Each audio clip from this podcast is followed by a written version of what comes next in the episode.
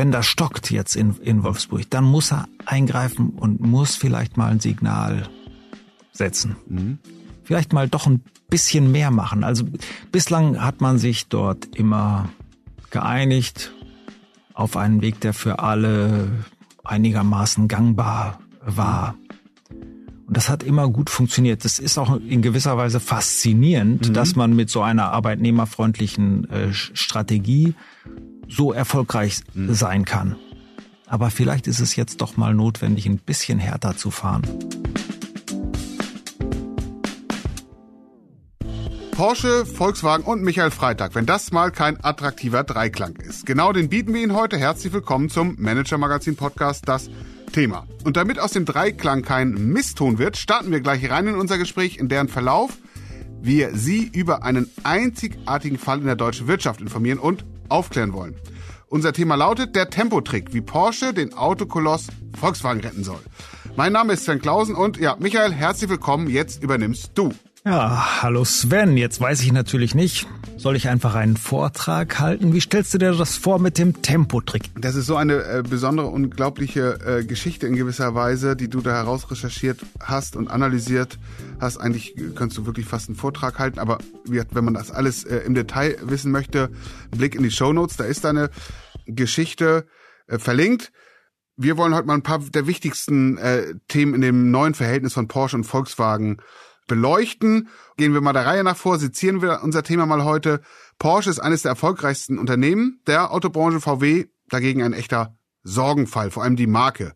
Ja, und damit eigentlich auch der Konzern. Ist das so richtig? Ja, das ist richtig. Zuerst vielleicht, der Volkswagen-Konzern ist natürlich riesig groß und die Marke VW derzeit nur eins der Probleme. Bei VW verkaufen sich die Elektroautos wie der ID3 und der ID4 sehr mäßig.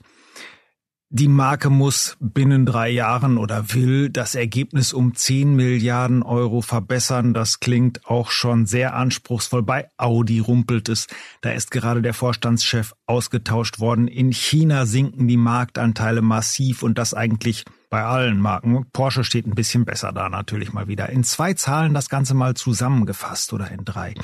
Die kleine Porsche AG ist an der Börse etwa 95 Milliarden Euro wert. Der gesamte Volkswagen-Konzern kommt auf 63 Milliarden Euro. Und jetzt kommt eigentlich der Hammer. In diesen 63 Milliarden Euro Wert sind enthalten 75 Prozent der Porsche-Anteile.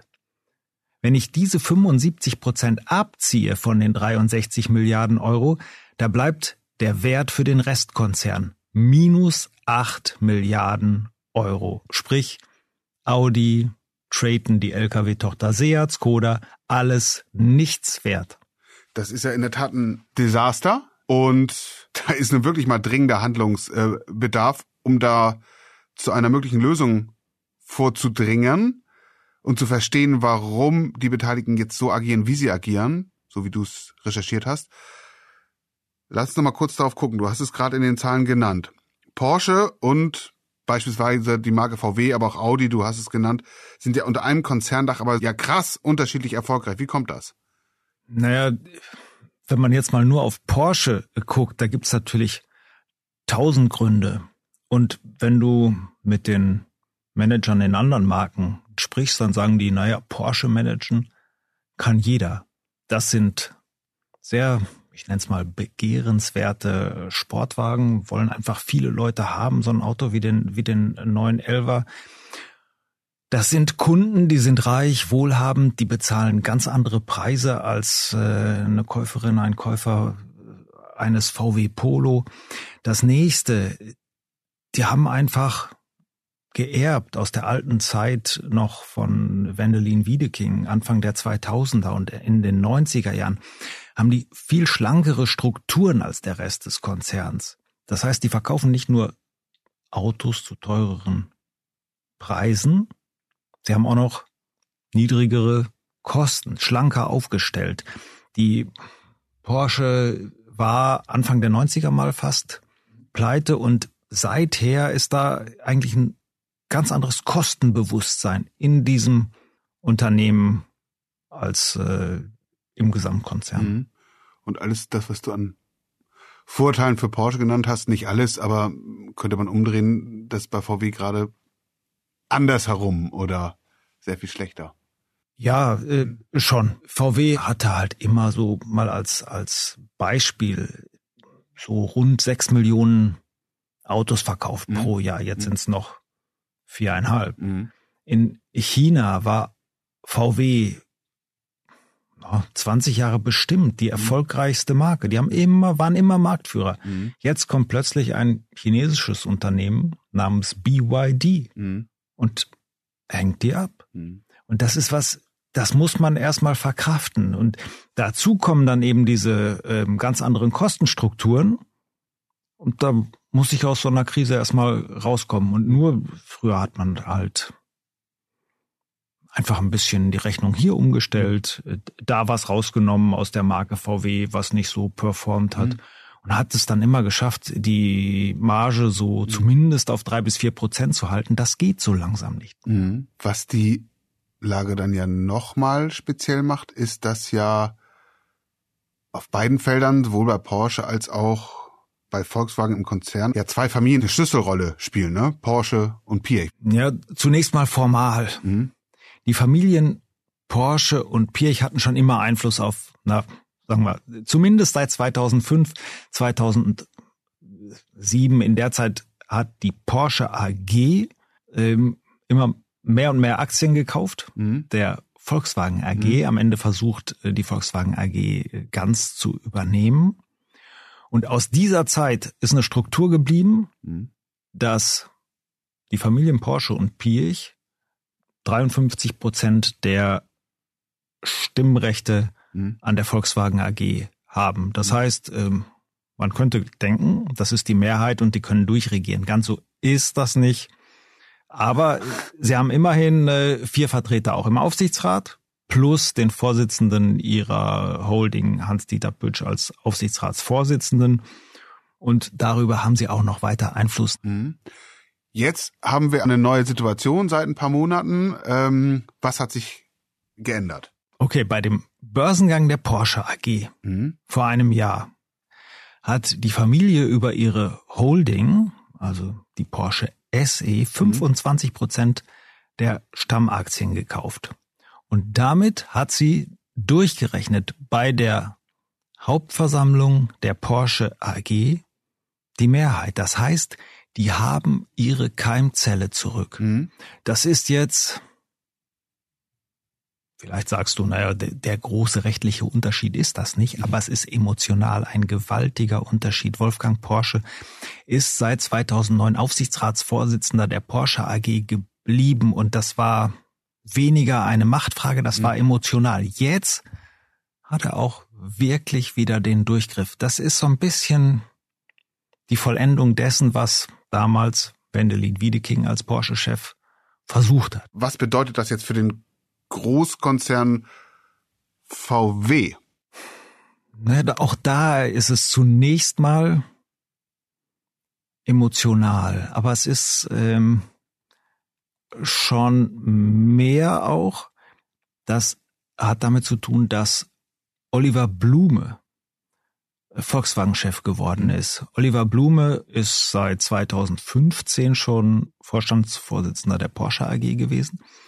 Und dann ist er 2022, ab 1. September, ist er Vorstandschef auch der Volkswagen AG geworden. Das heißt, am Ende könnte man sagen, die, die Familie hat ihn da installiert. Und die muss es ja in gewisser Weise auch erlaubt haben, dass er Porsche-Chef bleibt und gleichzeitig den größeren Konzern auch noch regiert. Ne? Ja, genau. Ja, Er hat das als Bedingung gestellt. Ja. Konnte auch keiner äh, glauben. Alle ja. haben gedacht, na, das macht er mal so. Ja, das weiß ich auch Über, noch. Hm? Übergangsweise. Wir haben dann geschrieben, nee, nee, mhm. ähm, das war seine Bedingung, hat erst keiner geglaubt, aber er, er ist das immer noch. Das ist so ein bisschen Teil seiner Strategie. Mhm. Und also wir haben jetzt eine Konstellation in einem riesigen Konzern ist die kleine Marke, eine sehr kleine Marke wahnsinnig erfolgreich. Äh, der Rest des Konzerns kann man so sagen, hat sogar Minuswert an der Börse. Wir haben einen Vorstandschef, der die kleine Marke führt und den großen Konzern. Und jetzt hast du dich mit vielen Menschen unterhalten und im Grunde genommen herausgefunden, es ist, es läuft da gerade sowas wie so eine leise Übernahme. Auch an der Person Oliver, Paul, äh, Oliver Blum ist entlang, ne? Ja, äh, leise Übernahme, freundliche Übernahme ja. hätte ich's genannt. Mhm. Als der kam, September, Oktober, da war regelrechte Begeisterung, mhm. Euphorie. Mhm. Da kam also dieser äh, Mann, mhm. Oliver Blume, hat Herbert Dies abgelöst. Ich nenne mal nur ein Beispiel. Als Herbert Dies Vorstandschef war in, in Wolfsburg, da hatte er sein Büro im Markenhochhaus mhm. oben, 13. Stock. Und da saß dann der Finanzvorstand dabei, Arno Antlitz und sonst war da nicht viel. Dann saßen ein paar Vorstände im alten, in so einem alten Konzerngebäude, das man mal gemacht hat, gebaut hat, als das Markenhochhaus äh, mhm. saniert wurde. Und dann kam Oliver Blume und alle zogen zu ihm in den 13. Mhm. Stock. Das mhm. war wie so eine Wiedervereinigung. Plötzlich mhm. nur noch, nur noch Freunde. Und so ähnlich hat sich das weiterentwickelt. Diese positive Grundstimmung ist weitgehend geblieben. Mhm. Bisschen dreht sich das gerade, weil Oliver Blume schon mehr und mehr Porsche-Leute mhm. dann nach Wolfsburg holt, in den Konzern holt oder ehemalige Porsche-Leute, die er sehr gut kennt, äh, die aber schon vorher in den Konzern gewechselt waren, jetzt weiter befördert. Ein paar Leuten wird das zu viel. Ja, was macht er jetzt wirklich, um ja, VW zu sanieren? Ja, bei VW ähm, greift er noch gar nicht so ein. Mhm. Das läuft gerade an in Wolfsburg. Mhm. Da ist jetzt dieses, ich habe das eben schon genannt, mhm. dieses 10 Milliarden Programm oder diese, bis jetzt ist es noch kein Programm, bis jetzt ist es ein 10 Milliarden Ziel. Mhm. Da sitzt jetzt der Vorstand, der Markenvorstand und versucht, das mit Leben zu füllen, versucht, die Maßnahmen zu entwickeln, mit denen man das erfüllen kann. Was macht der Vertrieb, was macht die Produktion und so weiter. Und dann, ich muss noch einmal abweichen. Mhm. Das ist mir so vorher noch nicht passiert. Ich hatte äh, versucht, mit jemandem zu sprechen, der wirklich Einfluss hatte in dem, in dem Konzern. Der wollte dann nicht und hat mich gewarnt und hat gesagt, bitte schreiben Sie keine Jubelstory über Oliver mhm. Blume. Ich sollte nicht zu positiv schreiben, habe ich gedacht. Was ist das denn? Ja, machst du ja, machst du ja sowieso nie, aber das, äh, genau, ja. Hm? Und der sagt, das wird noch ganz schön rumpeln mhm. in Wolfsburg in den nächsten, in den nächsten Monaten. Ich habe das mal so gedeutet, es wird noch um Jobs gehen mhm. und es wird vielleicht auch um Werksschließungen gehen, also um Themen, die sehr sensibel sind. Gerade in Wolfsburg ging einen sehr mächtigen Betriebsrat durchzusetzen. Mal schauen, was noch passiert. Was ist denn jetzt schon absehbar, was der Oliver Blume anders macht und was er vielleicht vom Erfolgsrezept von Porsche auf den Großkonzern überträgt. In dem Fall jetzt, was VW angeht, mhm. gehe ich davon aus, dass wenn das da, also wenn der Streit so heftig sein wird in, in Wolfsburg, dass es eben nicht weitergeht, dann mhm. wird, dann muss er eingreifen mhm. und dann eben, so wie es bei Porsche geht, diskutieren, mhm sich eine Meinung bilden mhm. und dann aber auch entscheiden und mhm. nicht verzögern mhm. und die richtigen Dinge am Ende nicht tun. Damit die Diskussion in seine Richtung geht oder in die Richtung geht, die er für richtig hält, hat er ja, das hast du gerade angedeutet, schon ein paar Leute an, an ein paar Stellen installiert, ne? Im Konzern, die eindeutig aus dem Porsche-Lager von ihm eigentlich kommen, ne? Oder? Ja, ich, ich nenne mal ein paar, ja? ein paar Beispiele. Mhm. Ähm, er selbst ist ja in einem Doppeljob. Mhm. Porsche-Chef, mhm. Volkswagen-Chef. Konzern plus Marke. Solche Positionen hat er noch andere geschaffen. Mhm. Insgesamt sind das sieben. Das ist Vertrieb, das ist Produktion, das ist Einkauf, das ist Design. Mhm. Und vier von diesen sieben mhm. Stellen werden von aktuellen oder ehemaligen Porsche-Leuten besetzt. Mhm. Dazu der neue Audi-Chef, Gernot Döllner, ist ein ehemaliger Porsche. Man hatte vorher noch keine Vorstandsposition. Das hat sehr viele überrascht. Der neue Generalsekretär und Chefstratege im Konzern, Stefan Weckbach, Ex-Porsche. Dazu der Skoda-Chef, Ex-Porsche. Der Audi-Finanzchef, Ex-Porsche. der Chef der Software-Tochter Carriot. Nicht Ex-Porsche, aber ein echter Blume-Vertrauter mhm. und so weiter. Das ist schon eine Menge, was er da in die Richtung bewegt. Und alles Männer. In der Tat. Ja. Alles, alles Männer, die äh, Einkaufschefin mhm. bei Porsche. Mhm. Das ist, äh, ist eine Frau, auch mhm. langjährig, mhm. langjährig Porsche und schon in der Ära Wiedeking dabei. Aber in der Tat, das mhm. ist ähm, sehr männerlastig. Ja. Du hast schon gesagt, es fängt so ein bisschen an zu rumoren. Also da ist Konfliktpotenzial. Die alteingesessenen VW-Leute merken jetzt so langsam, was passiert. Ja, genau. Die, mhm. ähm, es ist natürlich nicht so schön, wenn man mhm. merkt, naja, da kommen jetzt all diese Porsche-Leute. Mhm. Wir haben mit denen auch ganz gute Erfahrungen mhm. gemacht, aber im Zweifel, und mhm. da gab es das eine oder andere Beispiel, mhm. Im Zweifel entscheiden die auch mal Porsche First mhm. und mhm. nicht so, wie sie es eigentlich erwartet hätten, VW First oder eben Konzern First zumindest. Ne? Das ist tatsächlich so, das beobachtet man, dass bei Entscheidungen eben die Entscheidung getroffen wird, die vor allen Dingen der.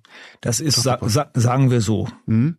Die Porsche-Leute oder die ehemaligen Porsche-Leute würden natürlich sagen, nein, nein, mhm. das ist alles im Sinne des Konzerns. Ja. Aber andere sehen es schon so, das gab es bei beim Zuschnitt mhm. der Modellarchitekturenplattform war das so, das gab's äh, Entscheidungen in Sachen Software wo Porsche schon überraschend gut mhm. abgeschnitten hat. Sagen wir sagen wir es mal so. Also Oliver Blume wurde und wird ja dafür gefeiert, dass er den Börsenwert von von Porsche, das ist ja immer nur ein Ausweis von ja Qualität oder Erfolg, in solche Höhen getrieben hat. Aber er ist eben auch Volkswagen-Konzernchef und da muss man sagen, da hat er zu verantworten einen negativen Börsenwert, wenn man den Rest sich anguckt. Was wird denn jetzt entscheidend sein? Worauf müssen wir achten, um ermessen zu können, dass er Erfolg oder nicht Erfolg hat mit der Sanierung der Marke VW beispielsweise? Ja, ich glaube, den, den Börsenwert müssen wir erstmal an der Seite, ja, an der Seite lassen, weil du kannst ja auch die, die Werte anschauen von BMW, mhm. von Mercedes etc. Die sind alle sehr niedrig. Mhm. Das ist einfach, ähm, es gibt wenige Autowerte, mhm. die wirklich gut bewertet werden. Mhm. Also Tesla, Porsche, Ferrari mhm. und so weiter. Es sind aber wenige.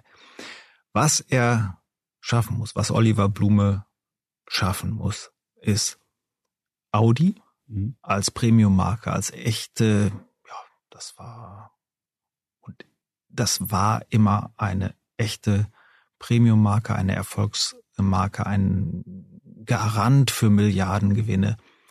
Das läuft im Moment noch ganz gut. Aber er muss jetzt was machen, damit das so bleibt. Das muss, muss gelingen. Der zweite sehr zentrale Punkt ist China. Da muss es ihm gelingen und es passiert auch schon einiges. Vor allem auch da VW und Audi mhm. vor dem Niedergang zu bewahren wieder nach ganz dahin äh, zu, zu kommen, wo das mal war, wird nicht gelingen, aber den, den Absturz zu verhindern. Dann die Software, die, da müssen die technischen Probleme raus, das muss gelingen. Dann die Marke VW muss saniert werden. Sanierung hört auch niemand gerne, es ist aber so, die Marke VW muss saniert werden. Nordamerika, das Geschäft muss belebt werden. Oliver Blume hat einen Zehn-Punkte-Plan. Das sind, glaube ich, die fünf zentralen Stellen gewesen, die ich jetzt genannt habe. Das hört sich wirklich nach einer sehr schweren Aufgabe an, wenn du da drauf guckst. Äh, unsere Aufgabe ist es natürlich nicht zu wetten, sondern wir recherchieren und kommen dann zu Informationen und Analysen. Aber wie, wie schätzt du die Chancen ein, dass die Marke, dass die Sanierung gerade der Marke VW gelingt? Ja, wie eben schon gesagt, er muss, wenn das stockt jetzt in, in Wolfsburg, dann muss er eingreifen und muss vielleicht mal ein Signal setzen. Mhm vielleicht mal doch ein bisschen mehr machen. Also bislang hat man sich dort immer geeinigt auf einen Weg, der für alle einigermaßen gangbar war. Und das hat immer gut funktioniert. Das ist auch in gewisser Weise faszinierend, mhm. dass man mit so einer arbeitnehmerfreundlichen äh, Strategie so erfolgreich mhm. sein kann. aber vielleicht ist es jetzt doch mal notwendig, ein bisschen härter zu fahren. Und das wäre dann eine Porsche Spirit. Ja, hm? auch ähm, ja, das wäre der Porsche Spirit. Schnell und entscheidungsstark, das da reinzubringen. Michael, ich habe eine ganze Menge gelernt heute. Ganz herzlichen Dank. Mir hat's viel Spaß gemacht. Danke, Sven.